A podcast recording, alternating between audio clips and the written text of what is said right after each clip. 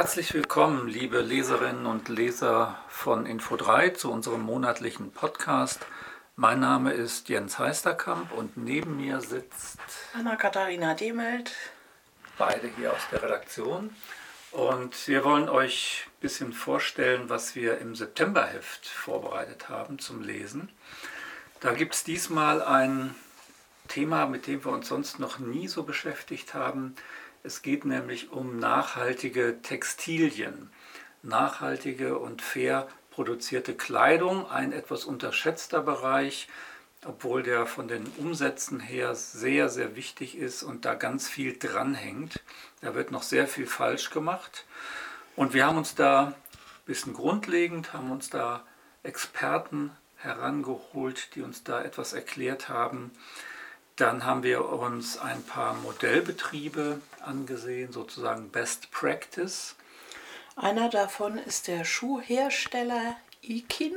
Den Ikin hast du besucht. Genau, ein alter Bekannter, weil wir den noch aus der Zeit der Karma-Konsumkonferenzen hier in Frankfurt kannten.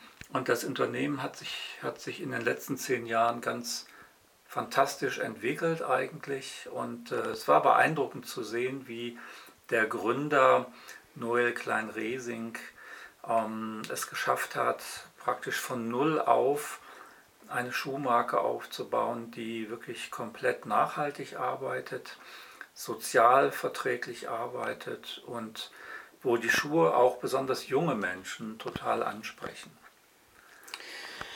Das ist ein Aspekt. Wir haben noch mehr solcher Betriebe, die wir porträtieren. Und ein Aspekt sind aber auch die Materialien. Woraus entsteht eigentlich Mode heute, Kleidung heute? Was kann man da noch alles anders machen? Da haben wir verschiedene kleine Reportagen. Und dann haben wir auch einen kleinen Modeteil weil natürlich Kleidung nicht zu denken ist ohne das Modische daran.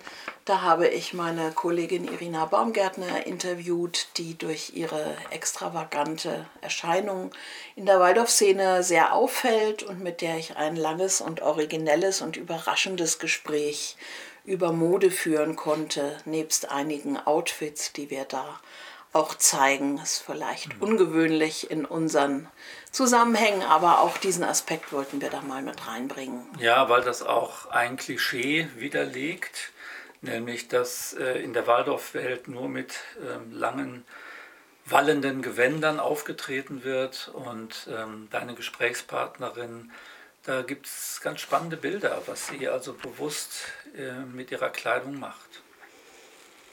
Und darüber hinaus, ähm, neben diesem umfangreichen Schwerpunkt, haben wir noch das eine oder andere dazu, ein Text über den Transhumanismus unseres Hausarztes Frank Mayer.